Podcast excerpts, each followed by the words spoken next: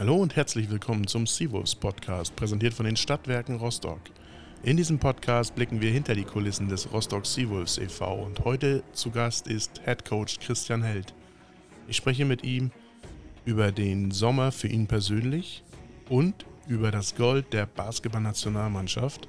Natürlich geht es auch um unsere Seawolves und zwar um die Saisonvorbereitung und wie er die nächste Saison ja, welche Ziele er hat, wohin die Reise geht, in Liga, Pokal und in Europa. Also viel Spaß und Anschnallen beim Sivos Podcast, präsentiert von den Stadtwerken Rostock. Jetzt geht's los.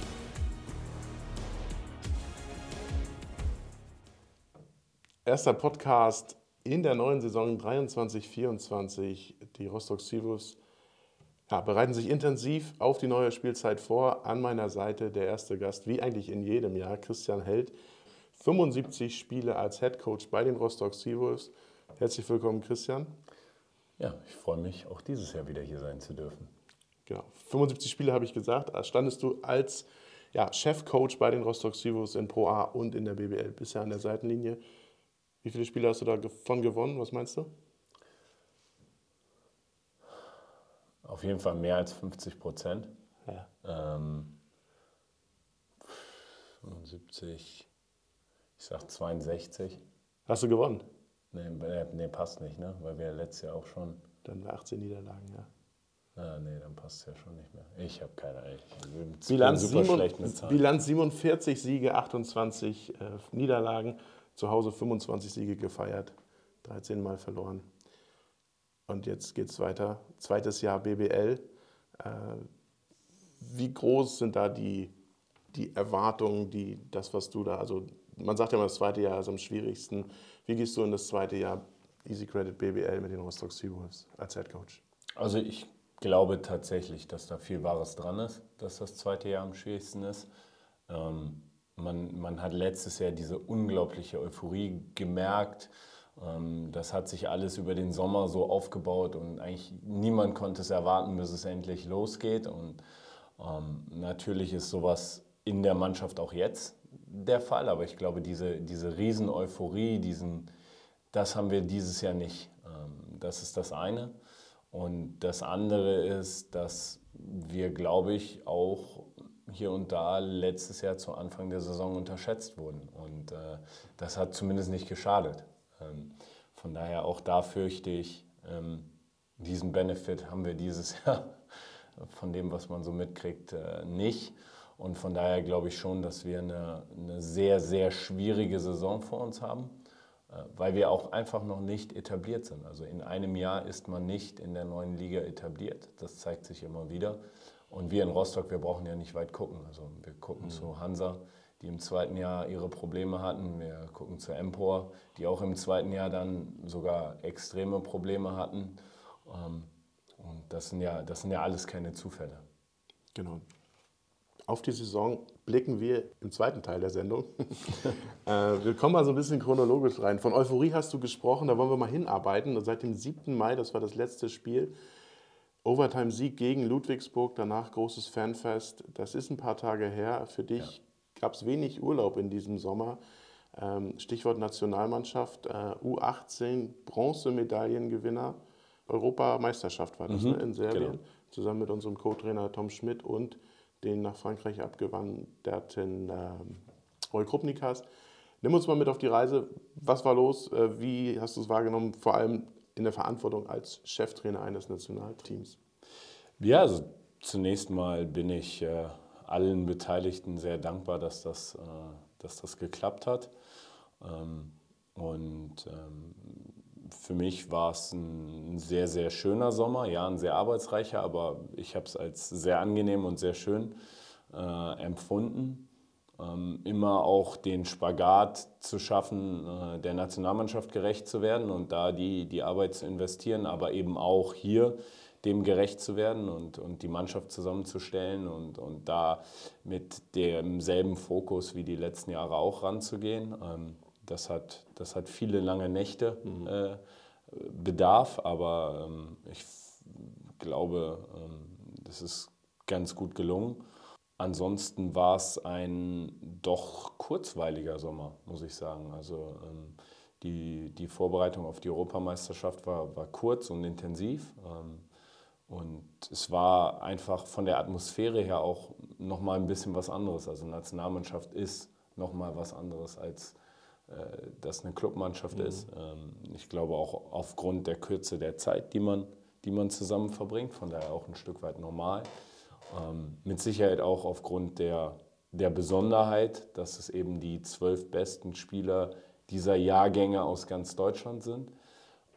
Und ähm, von daher war das was, was Besonderes und äh, was auch, auch, auch Schönes, war ein, war ein gutes Erlebnis. Hm. Du sagtest schon, es, es war ein bisschen anderes Arbeiten, weil es komprimierter ist, wesentlich komprimierter im Vergleich zur Vereinsarbeit, mhm. aber dann auch mit Jugendlichen. Genau. So, die Arbeit, also in der Vergangenheit hast du ja auch in, in Oldenburg im Jugendprogramm gearbeitet. Äh, ist das so vergleichbar? So, also wie kann man sich das vorstellen? Im, Im Zusammenstellungsprozess hattest du da auch, ja. konntest du auch entscheiden, den Spieler nehme ich mit, den Spieler lasse ich lieber zu Hause oder ja. der ist auf Abruf? Oder wie, wie lief das ab? Ja, also natürlich hat äh, Dirk Bauermann, der den, der den Bereich verantwortet letztendlich beim DBB, ähm, mit ihm habe ich mich da sehr, sehr eng ausgetauscht. Mhm. Ähm, er sieht die Jungs mit Sicherheit auch, auch mehr, als ich das während der Saison dann kann und ähm, hat, mir da, hat mich da sehr unterstützt und ähm, mir da wirklich, wirklich viel geholfen. Und also in der Zeit, ich glaube, wir haben, wir haben fast täglich äh, gesprochen, telefoniert, äh, uns ausgetauscht und ähm, von daher, aber klar, am Ende ähm, habe ich dann auch die, die Entscheidungen dann, dann so, so treffen können, wie ich das, wie ich das für, für richtig gehalten habe. Ja, auch weil es eine Jugend ist, ist es ein bisschen was anderes, aber ich glaube tatsächlich, dass die Jungs sehr, sehr weit ähm, schon sind in dem Alter, auch U18. Ähm, also ich habe das äh, als, als sehr angenehm empfunden, auch die, die Arbeitsatmosphäre, also die, die durchaus verstanden haben, dass wir ähm, ja, was erreichen wollen äh, mit der Nationalmannschaft. Ähm, aber eben auch irgendwo, klar, äh, die haben auch eine lange Saison hinter sich, den Sommer genießen wollen. Und ähm, das fand ich, muss ich ehrlich sagen, beeindruckend, wie die diesen Switch immer wieder hinbekommen haben ja. zu, okay, wir wollen, wir wollen Spaß haben gemeinsam. Wir waren, glaube ich, auch wirklich ein Team. Also ich glaube, die Jungs hatten auch auch Spaß abseits des Feldes. Und, aber wenn wir in die Halle gehen, und wir waren viel in der Halle, dann muss eben auch gearbeitet werden. Und das war, äh, wie ich fand, eine sehr, sehr angenehme Atmosphäre. Ähm, neben dem, dass auch der Staff einfach eine, eine wirklich gute Arbeit geleistet hat und da auch hervorragend zusammengepasst hat. Mhm. Nach Bronze kam Gold. Ja. Also das war ja auch ein Sommermärchen oder ist ein Sommermärchen für viele Basketballfans. Sportfans generell unbegreifbar und fassbar, dass da die acht Siege in Fernost eingefahren worden sind bei der Basketball-Weltmeisterschaft. Team USA geschlagen im Halbfinale, eindrucksvoll. Äh, Im Finale dann Serbien bezwungen. Wie hast du das so erlebt für dich aus der Rolle, aus der Sicht des, des, eines Trainers, der auch mit der Nationalmannschaft zusammenarbeitet, also mit diesen ganzen Personen oder erstmal vielleicht aus privater Sicht. So, was bedeutet dir der WM-Titel? als Coach eines deutschen Basketball-Profi-Clubs? Ja, also du hast ja eben schon gesagt, ich habe viele Jahre im Jugendbereich gearbeitet. Also ich glaube, ähm, ich habe in allen möglichen Funktionen gefühlt schon im, im Basketball gearbeitet. Ähm, vielleicht Physio so ein bisschen ausgeklammert, mhm. aber ansonsten äh, doch schon, schon viele Funktionen bekleidet und ähm, verfolge das seit Jahren. Nichtsdestotrotz glaube ich, dass man das, äh, oder zumindest für meinen, für meinen Teil mehr so als, als Fan oder als interessierter Beobachter äh, verfolgt. Ähm, bilde mir jetzt nicht ein, dass ich da irgendwie ähm, ja, mehr, mehr Anteil dran habe. Und dann ist es einfach, es ist einfach schön zu sehen, wenn, wenn so eine Mannschaft von am Ende dann zwölf Jungs, äh, mit Sicherheit viel, viel mehr, die dazu beigetragen haben, dass man überhaupt so weit kommt, dass man äh, das überhaupt ermöglicht. Aber eine, am Ende waren es zwölf Jungs, die äh, zusammengekommen sind, die sich, äh, glaube ich, alle diesem Ziel, diesem großen Ziel, eine Medaille zu holen, äh, irgendwie verschrien äh, haben oder verschrieben haben und ähm, da ja auch immer wieder dann, dann persönlich ähm, sich, sich aufgeopfert haben auf die eine oder andere Art und Weise. Ähm, und, und jedes Spiel war es irgendwie jemand anders, der das, der das Riesenplay macht. Mit Sicherheit mit, mit Dennis als, als, als Leader dann. Aber ähm, ja, also Wahnsinn, das, das einfach so, so miterleben zu dürfen. Und ich glaube, ähm, ich glaube, Per Günther hat es irgendwann mal gesagt, dass mhm. ähm, man ja, wenn man jetzt in diesem Profisport ist und ähm, man, man, man fängt ja so ein bisschen mit dem Ganzen an, weil man diese Sportromantik und so, das alles, das, das, das liebt man ja und, und man liebt diese Geschichten. Und ähm, das war gefühlt wieder so ein, ja, so ein, so ein sportromantischer Moment, den man doch im Alltag dann, dann relativ wenig hat und, mhm. und den, äh, auch wenn, wenn auch aus der Ferne, so ein bisschen miterleben zu dürfen und da von so einer Mannschaft und von dem ganzen Staff und, und diesem ganzen Drumherum so äh, mitgenommen wird. Ich glaube, das, das war so das, was die meisten dann auch und mich auch dann so ein, so ein Stück weit berührt hat, dass das, das einfach ja, miterleben zu dürfen. Und das zu sehen, äh, mhm. war einfach unglaublich äh, inspirierend. Ja. Ihr wart auf dem Weg von Chemnitz über Braunschweig nach Hamburg am vergangenen Freitag. Äh, mhm. Also es ist jetzt schon ein bisschen her, wenn der ausgestrahlt wird, aber äh, zum Testspiel. Und da wurde das Spiel gegen Team USA im Bus verfolgt. Wie, ja. Was war da für eine Stimmung, als dann das Ding endlich durch war? Ähm, wie, wie, gut. gut, also wir sind ziemlich, wir haben es ziemlich perfekt getimt. Mhm. Wir sind, glaube ich, mit Tip-Off losgefahren in Braunschweig und äh, mit, äh, mit dem Schlusspfiff sozusagen in Hamburg angekommen. Von daher haben wir es eigentlich äh, ziemlich, ziemlich optimal getimt. Ja, also das, das Einzige, von dem das so ein bisschen getrübt wurde, ist, dass die Internetverbindung unterwegs ja. immer mal abgerissen mhm. ist und man, man das gehakt hat. Aber ansonsten, ja, einfach, einfach Wahnsinn, so eine Mannschaft zu sehen, wie sie dann, wie sie dann klickt und wie sie einfach auf allen Zylindern, gerade in dem Spiel natürlich, äh, läuft. Ähm, das, war schon, das war schon beeindruckend und die Stimmung war, war gut, aber. Ähm, Auch bei den Amis. Äh, tatsächlich haben, glaube ich, die Amis das weniger verfolgt. Okay. Also da gab es ein paar, die das, die das verfolgt haben. Äh, es ist aber auch irgendwer dann, der, der noch geschlafen hat, aufgewacht und hat gefragt, wie, wie die haben jetzt ernsthaft verloren, äh, ohne jetzt Namen nennen zu wollen. Aber das war, glaube ich, das Interesse nicht ganz so hoch wie bei uns. Da ist NBA natürlich mehr im Fokus bei den Amerikanern, denke ich. Ne? Das ist ja, ja. Genau, gut.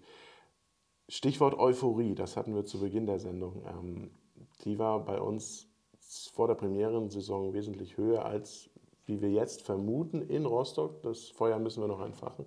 Aber nach dieser WM-Gold ist es deutschlandweit ähm, ja doch ziemlich präsent. Die Euphorie ist relativ groß. Wie viel Euphorie können wir dann für uns in den Verein tragen von dieser WM-Welle? Wie viel würde darüber schwappen? Was meinst du? Wie viel können wir darüber ja, mit in die Saison nehmen? Ähm Finde ich, immer, find ich immer schwer, sowas, sowas zu beurteilen. Ähm, ich glaube, dass die mediale Präsenz gerade in den frei empfangbaren Medien oder in den öffentlich-rechtlichen oder wie auch immer man das bezeichnen möchte, dann vielleicht am Ende über das Turnier gesehen dann doch äh, vielleicht ein Ticken zu niedrig war, mhm. um das dann voll mitnehmen zu können. Äh, leider. Ähm, von daher, ähm, glaube ich, hat sich das nicht so aufbauen können, sondern es war eine, eine kurze ähm, Eruption, aber wenn sich das über einen längeren Zeitraum aufbaut, glaube ich, ist doch nochmal vielleicht hier und da was anderes.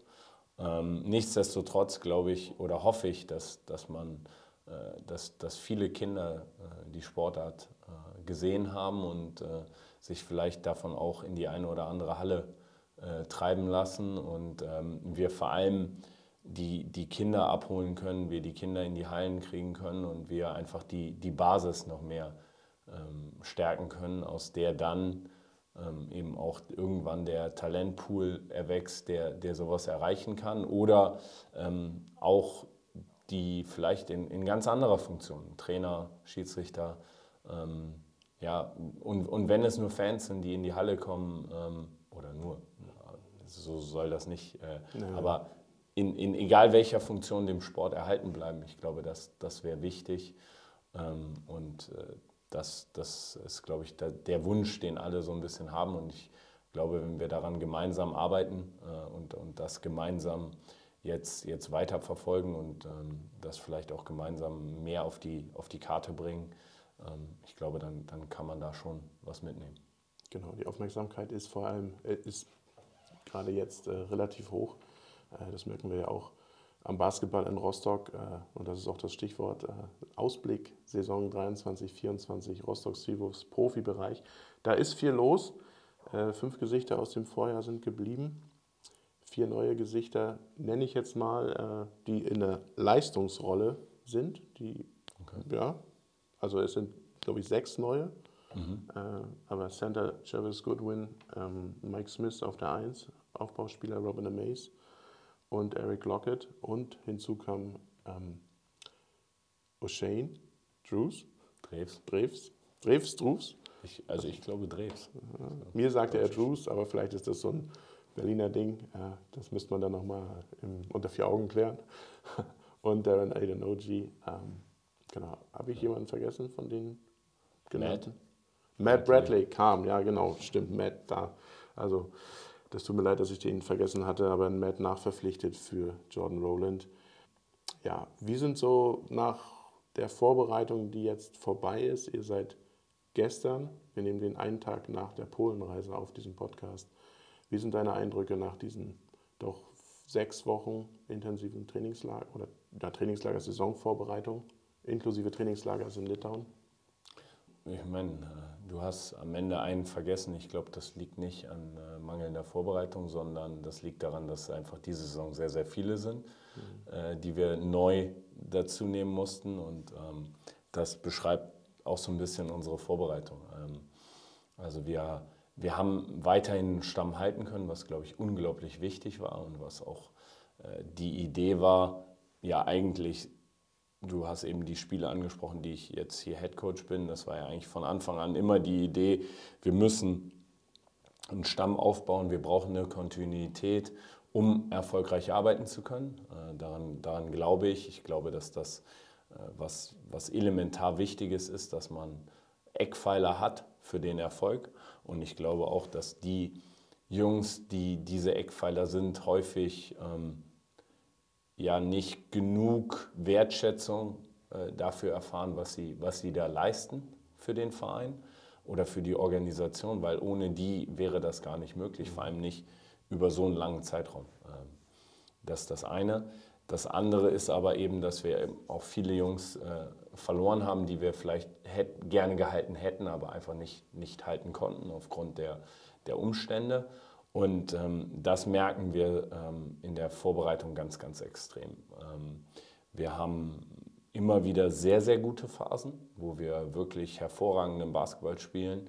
Ähm, wir haben aber leider auch immer wieder, und das zieht sich durch alle Spiele, Phasen, wo wir dann komplett von dem abweichen und wo wir noch nicht so gefestigt sind in dem, was wir, äh, was wir tun wollen und wo wir Zeit brauchen, was natürlich jetzt aufgrund des Spielplans für uns eine unglaublich schwierige Aufgabe ist, der Mannschaft diese Zeit einzuräumen und trotzdem ähm, uns bestmöglich auf diese vielen Duodai-Spiele, die wir so früh in der Saison haben, vorzubereiten. Und das ist ein, äh, eine Gratwanderung, die aktuell, wie gesagt, sehr, sehr schwierig ist. Und ähm, da versuchen so viel Struktur vorzugeben, wie nötig, ohne aber die, die Entwicklungsprozesse, die wir, die wir dringend brauchen für die Mannschaft, für die Spieler individuell, ähm, zu stark einzuschränken. Und ähm, das ist so ein bisschen die, die Geschichte der, der Vorbereitung, äh, wo wir immer versuchen, diese, diese Gratwanderung zu gehen. Ähm, ja, aber ich fürchte, wir, wir brauchen noch etwas Zeit. Genau, die Zuhörerinnen und Zuhörer, die jetzt nicht wissen, wer dann von der Kontinuität her länger dabei ist. Also das sind Tyler Nelson, Chris Carter, Sid Marlon, Tyson Tilk, Loga, alle mindestens 80 Spiele, die drei letztgenannten über 100 Spiele für die Seawolves absolviert. Dann Derek Elston verlängert aus dem letzten Jahr. John Rowland, aktuell verletzt. Genau, auch schon, da weiß ich nicht genau die Zahl, aber auch schon einige Spiele seit zwei Jahren mindestens, also mhm. würde jetzt in seine dritte Saison gehen. Genau. Auch dabei. So sieht es erstmal aus. Aber Eindrücke von der Preseason, äh, das vielleicht nochmal zusammengefasst. Äh, irgendwelche Erkenntnisse, die du mitnimmst, wie der Sivus Basketball in der neuen Saison aussehen wird im Vergleich zum Vorjahr? Andere mhm. Rollenverteilung oder kristallisiert sich das erst raus? Also in dieser, in dieser Phase befinden wir uns gerade noch so ein bisschen, unsere, unsere Rollen auch ein Stück weit zu finden. Auch den, den Basketball äh, ein Stück weit zu finden, den wir spielen wollen. Äh, ich glaube, dass wir ein Stück ähm, athletischer sind, als wir das letztes Jahr waren, ein Stück schneller mhm. äh, auch sind. Und ähm, das versuchen wir auch aufs Feld zu transportieren, sowohl defensiv als auch offensiv und äh, daran, daran zu arbeiten. Ansonsten sind die Eindrücke, was jetzt die Mannschaft angeht, ähm, glaube ich, sehr homogen. Also es ist wirklich eine Mannschaft, die es auch schafft, über, über weite Strecken auch in schwierigen Phasen zusammenzubleiben, mhm. Was so früh, glaube ich, doch ein sehr, sehr positives Zeichen ist. Aber wie gesagt, in dem, was wir dann tun, in den spielerischen Aspekten, da brauchen wir noch die eine oder, den einen oder anderen Tag und wahrscheinlich auch noch die eine oder andere Woche. Ähm, nichtsdestotrotz kann ich den Fans versprechen, dass wir natürlich, ähm, wie letztes Jahr auch, in jedes Spiel reingehen, um das zu gewinnen und ähm, von Anfang an Vollgas geben werden, um, um auch diese, diese vielen, wie gesagt, Duodai-Spiele so früh in der Saison ähm, dann, dann hoffentlich erfolgreich zu gestalten. Genau, dann kommen wir mal zu den Duodai-Spielen am 23. September, Pokalrunde in Fechter, Aufsteiger und ein ziemlich schweres Los. Dann geht es am 29. September los in Karlsheim. Dann am 1.10. Heimspielauftakt in der Liga gegen Heidelberg. Und dann geht es direkt nach Zypern. Zunächst äh, wird der Gegner Skopje heißen, Phoenix, also aus der nordmazedonischen Hauptstadt. Und einen Tag darauf äh, Kerafnos. Sind die aus Nicosia? Ist das ein Hauptstadtclub? Ja, ja also die Hauptstadt also, Zyperns. Dort in der Nähe. Da müsste man nochmal den Geografieatlas rausholen und nochmal nachschlagen, wo das genau ist. Aber das sind wirklich Duo-Dei-Spiele. Und die Vorbereitung war ja auch entsprechend gemünzt, dass man Back-to-Back-Spieler, also Spieler an aufeinanderfolgenden Tagen hatte, um diesen Stresstest halt, um sich gut darauf vorzubereiten. So. Das erste Mal Pokal für uns, BBL, also wir haben in der Vereinsgeschichte schon mal Pokal gespielt, aber das war noch der DBB-Pokal. Da, haben, äh, ja, da waren noch ganz andere Kaliber dabei. Und ne, da gab es schon mal was vor 15, 16 Jahren so. Aber jetzt BBL-Pokal, Fechter, das wird ein heißer Tanz, oder? Ja, absolut. Ähm, ich glaube, nicht ich glaube, ich meine, die haben ja die Situation, die wir letztes Jahr hatten. Ganz genau. Ja. Ähm, von daher glaube ich, dass wir sehr, sehr wohl wissen, was da auf uns zukommt. Das eine ist aber das, das Wissen, was auf einen zukommt, und das andere ist in der Situation zu sein und dann äh, handeln zu können. Äh, von daher unglaublich schwierige Situation in, in Fechter vor wahrscheinlich vollem Haus, würde ich jetzt schätzen, ähm, wie, man, wie man Fechter kennt. Und in, in dieser Halle, die ja auch sehr, sehr eng gebaut ist, also im positiven Sinne sehr, sehr eng gebaut, weil, weil alles aufs, aufs Feld drückt und ähm, von daher glaube ich, ein, absolutes Highlight direkt ähm, zu Beginn. Ähm, und für uns eine unglaublich schwere Aufgabe, weil so früh in der Saison die Dinge sind noch nicht so gefestigt, auch Gegner einzuschätzen. Das ist natürlich viel, viel schwerer als ähm, ähnlich wie das mit der eigenen Mannschaft ist, die dieselben Probleme haben, Gegner natürlich auch. Ähm, und von daher ja, eine, eine Riesenaufgabe und dann ja direkt, du hast es gerade angesprochen, in der zweiten Woche in sieben Tagen direkt vier Spiele. Also äh, ja, unglaublich hohes Pensum dazu, zwei sehr lange Reisen mit Kreuzheim und Zypern innerhalb dieser sieben Tage auch noch zu bewältigen. Ähm, von daher, ja, wir wissen, was wir nach zwei Wochen in der Saison äh, getan haben und äh, dann hoffentlich ja auch schon ein bisschen mehr, was so, äh, was so den, den Stand angeht, auch wenn, wenn der Stand in der Liga dann mit Sicherheit noch, noch ein paar Spieltage dauern wird, bis man das realistisch mhm. einschätzen kann. Aber ähm, ja, ein spannendes Auftaktprogramm. Mhm. Ich komme noch mal kurz zum Pokal zu sprechen. Äh, der Turniermodus ist dieses Jahr neu, dass ja. auch Pro-A-Ligisten mitmischen.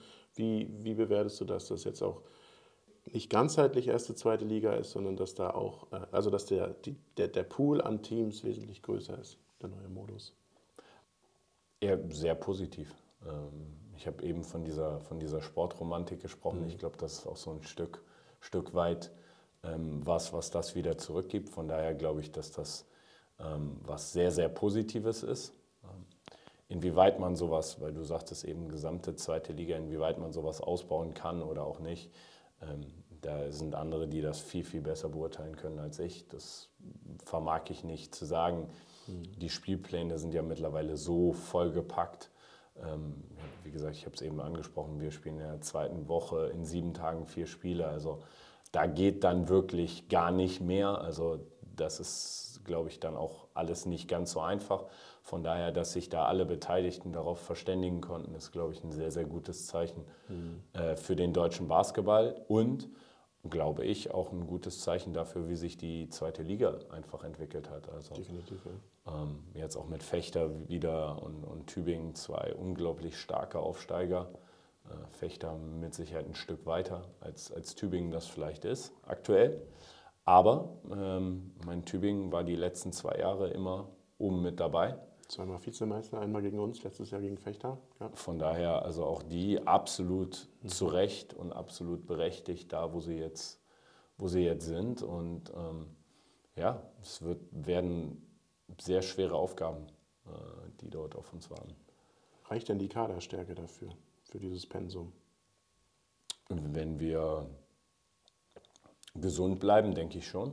Ähm, das war ja jetzt in der Vorbereitung auch so ein bisschen ähm, also ich kann mich tatsächlich an keine Vorbereitung erinnern jetzt direkt, wo so viele Verletzte waren, äh, wie wir das dieses Jahr hatten. Das war so ein bisschen die, die zweite Geschichte, die sich so ein bisschen durchzieht. Mike, der sehr, sehr lange mit Verletzungen Probleme hatte, der jetzt langsam so ein bisschen in den Tritt kommt, aber natürlich unglaublich schwer für einen Point Guard, wenn er ja.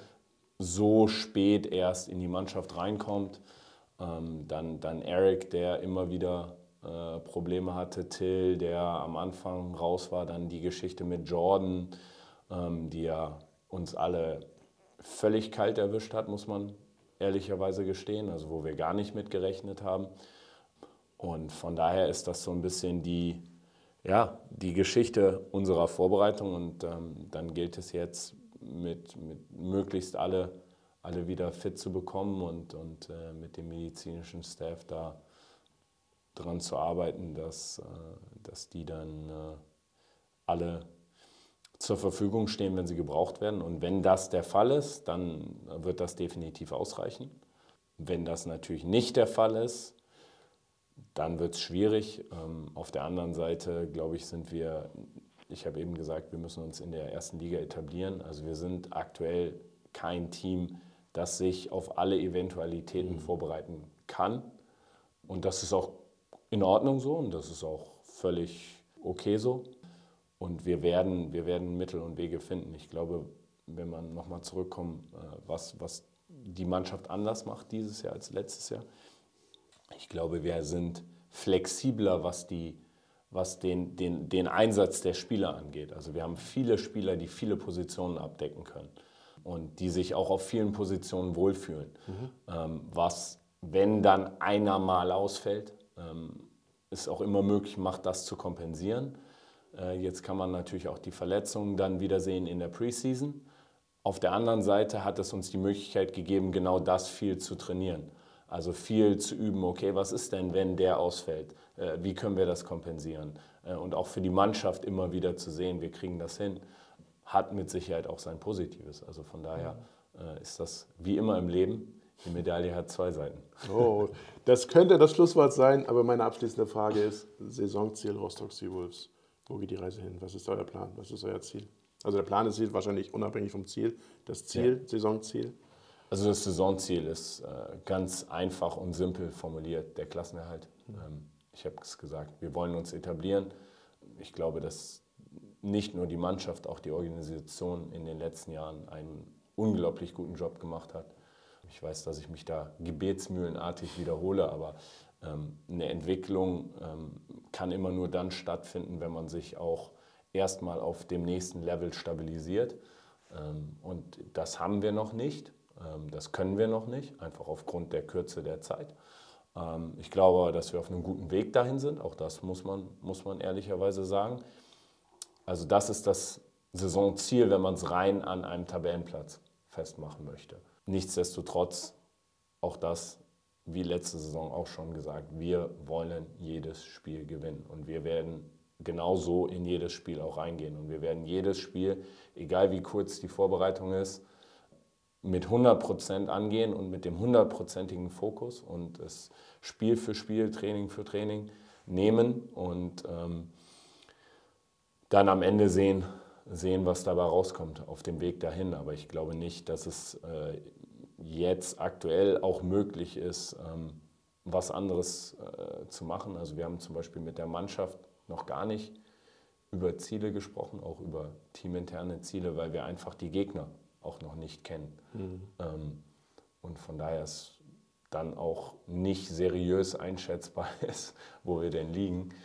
Von daher ist das etwas, was, äh, ja, was wir noch machen. Aber ich kann, ich kann versprechen, dass wir alle hungrig sind und dass wir alle alles dran setzen werden, Spiel für Spiel unser Maximum zu geben und das Maximum rauszuholen und äh, dann eben jedes Spiel entsprechend auch angehen werden. Sehr gut. Vielen Dank, Christian. Ich habe noch drei Zahlen zum Ende dieser Sendung. Die Silvos starten in die zweite Saison in der Basketball-Bundesliga. Der Standort Rostock geht in seine zehnte Bundesliga-Saison und der Verein geht in die 30. Saison seines Bestehens. Vielen Dank, Christian, Danke für auch. diese Auftaktfolge für die neue Saison. Und äh, ja, wir sind gespannt und äh, stehen hinter euch oder ihr da draußen sicherlich auch und kommt fleißig in die Halle. Am 23. kommt gerne nach Fechter oder schaut es beim neuen TV-Rechtevermarkter Dime, DYN. Denn Magenta gibt es nicht mehr, also gibt es auch weiterhin, aber nicht mehr für Basketball, für die Bundesliga. Da gibt es andere Spiele. Aber Dime, wenn ihr die Sivos verfolgen wollt. Genau, und äh, ja, wir hören uns bald wieder. Vielen Dank oder sehen uns in der Halle. Ja, ja auf jeden Fall. Also am 1.10. erstes Spiel zu Hause gegen Heidelberg. Ich es hoffe, gibt noch die, Tickets. Dass Nicht die Halle viele, dort äh, brechend voll wird und äh, dass die Atmosphäre, von der ich in Fechter gesprochen habe, dass äh, das um einiges lauter bei uns dann sein wird äh, und um einiges drückender als das, äh, als das, was wir dann in Fechter oder auch woanders erwarten. Von daher kommt in die Halle, macht die Halle voll. Wir brauchen, wir brauchen jeden Einzelnen und wir brauchen die Unterstützung. Genau. Ihr da draußen nehmt diese Challenge an, kommt in die Halle, alle in die Halle. Es geht wieder los. Ja, so schnell kann es gehen. Eine halbe Stunde ist vorbei. Sivus Podcast präsentiert von den Stadtwerken Rostock. Zu Gast war Christian Held, Head Coach der Rostock Seawolves. Ich hoffe, es hat euch gefallen. Wenn ihr Fragen habt, Anregungen, Kritik, Ideen für neue Gäste oder Inhalte, dann schreibt mir gerne an podcast.seawolves.de. Ich freue mich auf eure Mails. In der nächsten Folge, ja, da habe ich Philipp Dembowski, Geschäftsstellenleiter der Seawolves, zu Gast und wir sprechen über die Basketballkultur generell, aber auch im Speziellen bei den Seawolves. Freut euch drauf. Bis zum nächsten Mal.